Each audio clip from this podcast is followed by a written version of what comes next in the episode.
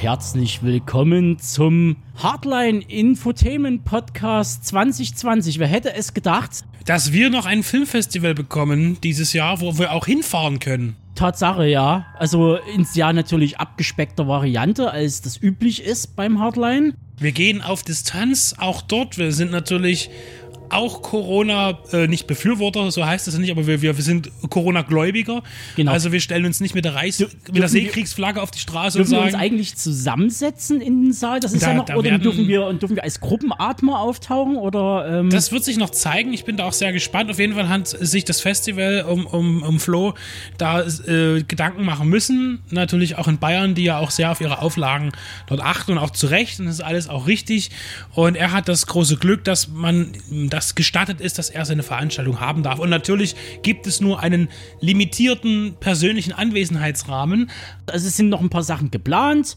Ähm, da können wir jetzt noch nicht so viel dazu sagen. Bleibt einfach am Ball im Internet genau. und informiert euch dann Aber direkt wir, beim Wir geben euch jetzt erstmal so die wichtigsten Infos, nämlich also erstens, es findet vom 23. bis 27. September statt. Wie immer im Ostentor-Kino altbekannt und äh, geschätzt von allen Leuten, weil wegen der guten Bar, der guten Bierauswahl vor allen Dingen. Also die Bierauswahl ist nicht groß, aber sie ist gut. Ja, aufgrund der äh, 50 äh, Ticket-Limitierung im Saal hat es ja auch vielleicht gewisse Vorteile. Erstens, man hat mehr Platz, mehr Luft zum Atmen. Ja, man ist dann in einer kleinen familiären Runde. Also immer die gleichen 50 Leute. Da lernt man sich dann kennen, man kann sich beschnuppern.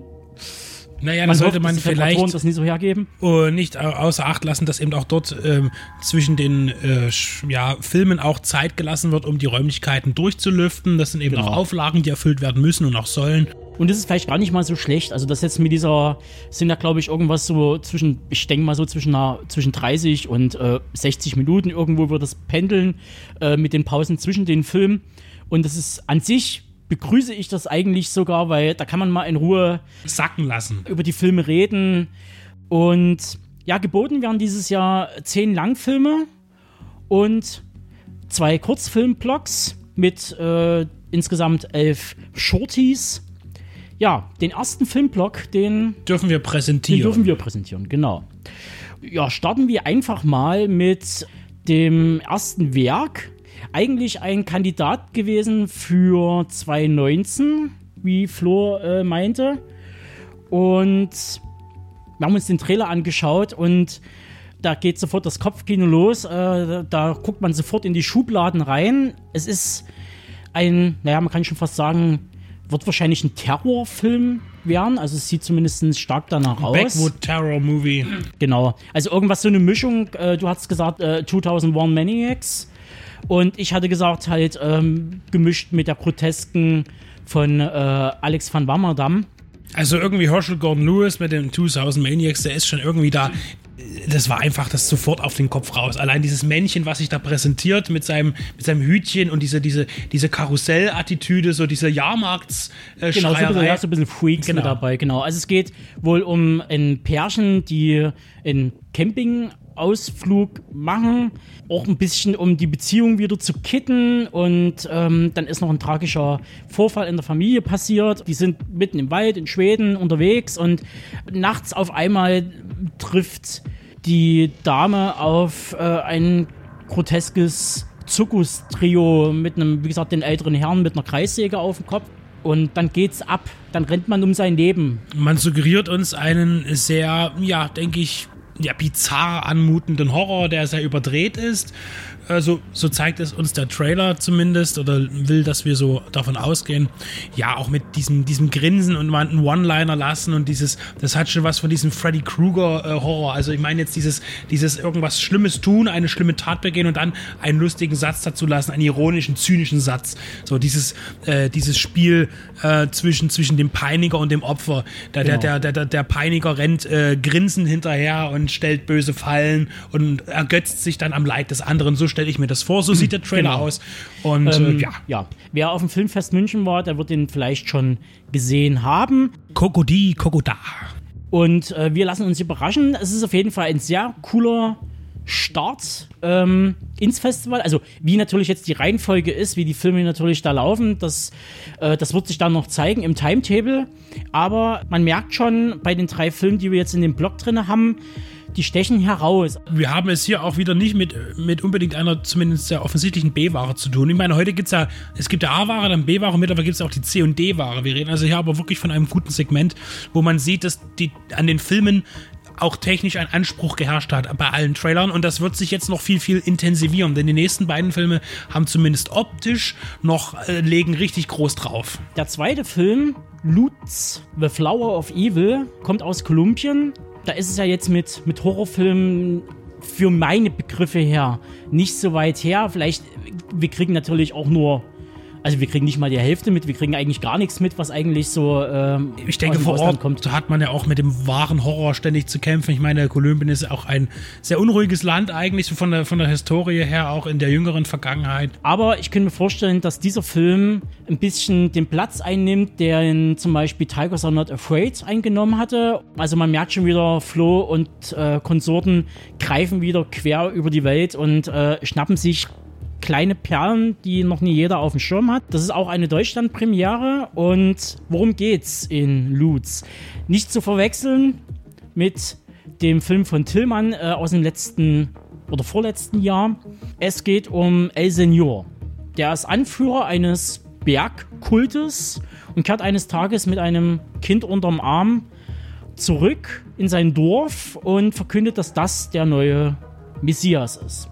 Und ab dem Zeitpunkt trifft die Gemeinde nur noch Leid und Zerstörung und seine Anhänger, also von El Senor, die wenden sich gegen ihn und stellen auch seinen Glauben in Frage, suchen die Schuld, wie gesagt, bei ihm und seinen drei Töchtern, die mittlerweile ihre Sexualität für sich entdecken und daraus ergibt sich ein Haufen Probleme und wir gehen so eine Art Hexen Kult rein. Zumindest suggeriert der Trailer das. Du sagst gerade der Trailer, weil ich finde, was du mir jetzt vorgetragen hast, davon sieht man gar nicht so viel eigentlich. Wenn man jetzt den, den Trailer stumm schaut, wird man erstmal überflutet mit CinemaScope, äh, hellen Farben in Natur. Ja, also man sieht, ich musste gleich an Terrence Malick denken, irgendwie ja. an Tree of Life oder sowas. Äh, optisch gibt der haut der in die Vollen. Man sieht die kolumbianische Natur, man sieht Wasserfälle, prunkvolle Natur. Äh, also alles nur Touristen-Hotspots könnte man sagen jetzt fürs Auge, äh, für den für den Tourismuskatalog, um das Land zu bewerben. Wunderschöne Bilder, toll ausgeleuchtet und äh, man sieht eigentlich fast nur Friedvolles so erstmal und auch man sieht eben die drei Damen und auch ihn mit man es kam sofort, mir, so, mir sofort äh, in den Sinn, das ist doch was mit Hexen bestimmt. Und das meine ich jetzt nicht negativ, man, man, man, so, man tut ja sofort irgendwohin anders schalten, wenn man ähnliche Dinge sieht, die ähnlich gemacht sind. Und natürlich hatten wir jetzt erst mit, auch mit Hagezusa oder äh, genau, mit, mit ist, The Witch. Das ist auch das, was, ist, was mir sofort einfiel. Also, das halt wirklich so eine Mischung ist aus äh, von den Bildern her, die wir äh, gezeigt bekommen haben, musste ich an, an Jodorowsky denken, an Werner Herzog denken. Ähm, und natürlich an Feigelfelds Hagasusa. Und der hat gerade letzterer. Nur nicht so dunkel. Ja. Und letzterer legt halt ordentlich vor. Also ich finde den ja wirklich Wahnsinn, den Film, also was da an Performance geboten wurde. Weil es gibt halt, also so richtig so Alpenhorror ist ja immer noch, hat ja immer noch so einen Exotenfaktor und ähm, das bietet sich ja förmlich an, dass da irgendwie, ich meine, der ist ja irgendwie im Schwarzwald, glaube ich, gedreht worden. Ähm, also wie gesagt, hier sehen wir einen Film aus Kolumbien und ich glaube, das wird eine beachtliche Mixtur.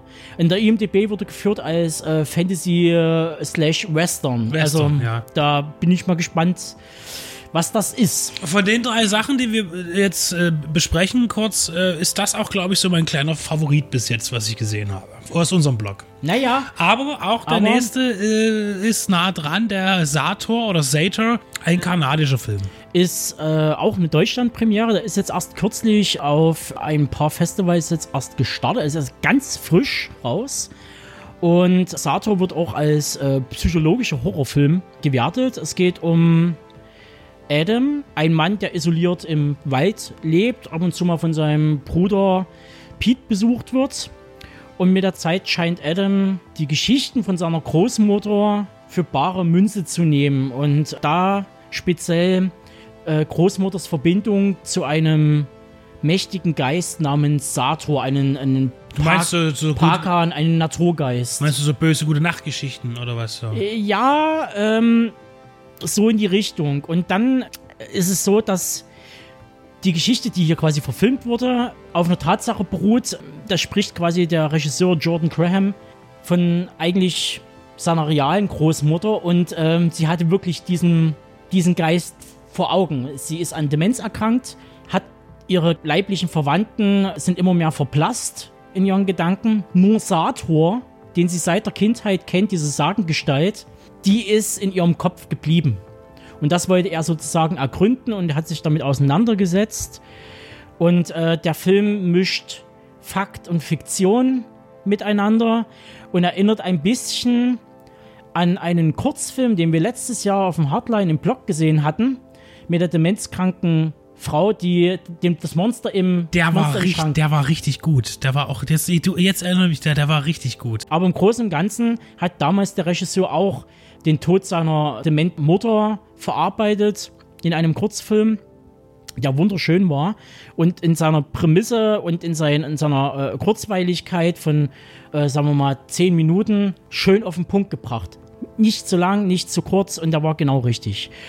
Und das Beachtliche, glaube ich, warum ich Sato unbedingt sehen möchte, ist, der wurde über fünf Jahre lang gedreht. Das ist immer so ein, das kann immer nach hinten losgehen. Meistens fünf Jahresfilme sind meistens sowas wie zum Beispiel Bad Taste. Der wurde über fünf Jahre gedreht, immer Oder- mit Kumpels am Wochenende. Oder Montrak. Und Graham schrieb, inszenierte, nahm hinter der Kamera Platz, schuf die Musik, machte den Schnitt und kümmerte sich um die Produktion, hat quasi eigentlich alles komplett alleine gestemmt in fünf Jahren. Äh, nur, dass er sich halt nie selbst vor die Kamera gestellt hat, das hat eigentlich noch gefehlt. Sag noch mal was zum Haus. Das ist doch sehr beeindruckend. Und äh, der hat die Holzhütte, die da drinnen primär wichtig ist, in dem Film auch selbst zusammengenagelt. Also der hat halt wirklich, das ist eine Low-Budget-Produktion und das, was wir jetzt äh, gesehen haben an Bildern, sieht aber nicht nach Low-Budget aus. Könnte das auch eigentlich eine A24-Produktion sein? ich dachte so nach dem Trailer zu Loose äh, ist das äh, tatsächlich so, als hätte ich den Trailer noch mal gesehen, bloß in dunkel.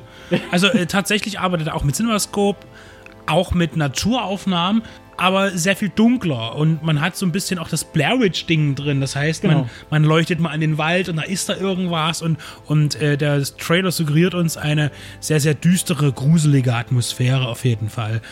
Ja, und, und äh, da passiert eben viel in diesem Wald. Und ich Genau. denke, da wird es auch einige Bu-Effekte geben, äh, gegen die ich primär nichts habe, aber ich glaube nicht, dass der Film davon lebt, sondern dass er seine, sei seinen, seinen Anspruch und sei seinen Grusel woanders herholt. Und das hoffe ich äh, für den Film sehr. Also ich hoffe auf ganz viel Suspense und natürlich aufgrund des wahrscheinlich sehr niedrigen Budgets äh, kann man jetzt nie die wahnsinnigen Effekte fahren und dann werden vielleicht diese zwei, drei kleinen, die drinne sind, die sind Wenn er überhaupt welche hat. wenn er überhaupt ohne. welche hat. Ja gut, man sieht ja dann am, am, am Ende des Trailers ja diese Gestalt, die da den Himmel Ja, aber das kann man, da kann man ja auch, die Tricktechnik war ja schon immer auf der Seite von denen, die wenig hatten, muss man ja sagen. es wird garantiert ein fesselnder Film werden, eine packende Geschichte, vor allen Dingen auch über das Film machen. Also ich hoffe, dass da vielleicht Flo nochmal ein kleines Q&A per Webschaltung irgendwie auf die Reihe kriegt. Und ähm, wir erfahren halt was übers Filmemachen als Einzelperson, Macher und ähm, kriegen noch einen Einblick in seine private Familiengeschichte. Und äh, das ist doch allemal viel wert. Deep Red Radio wird in Regensburg sein und vor Ort berichten, nicht nur von diesen drei Filmen, sondern wir werden uns alles anschauen, was wir zu sehen bekommen. Genau. Und werden dort natürlich wieder Bericht erstatten. Wir freuen uns sehr auf Flo und die Crew, die dann uns hoffentlich auch begegnen wird zum großen Teil. Äh, Mike äh, von Viva la Movilusion ist auch mit da. Äh, mit dem werden wir dann auch zusammen nächtigen. Ja, Ähm, das, äh, das finde ich gut. ähm, da erwarte ich einiges und er wird auch dann zu hören sein. Da werden wir den auf jeden Fall zur Brust nehmen. Also wir freuen uns auf ein großes Wiedersehen äh, und gucken uns die Familie in, in, in tragischen Zeiten an, muss man sagen. Wir hoffen, dass äh, nicht noch Schlimmeres passiert bis dahin und uns noch irgendwie jemand, das, das ähm, vom gesundheitlichen Standpunkt her und Quarantänemaßnahmen das Festival streitig macht. Wir sind guter Dinge, wir freuen uns, wir freuen uns auf Flo, wir freuen uns auf, auf die Vivas und äh, überhaupt auf das Ereignis. Und Alle, die wir wiedersehen können. und wir werden uns dort nicht sehen dieses Jahr, weil es ist ja ein sehr begrenztes Publikum zugelassen, aber wir hören uns dann auf jeden Fall zum Thema. Genau. Tschüss.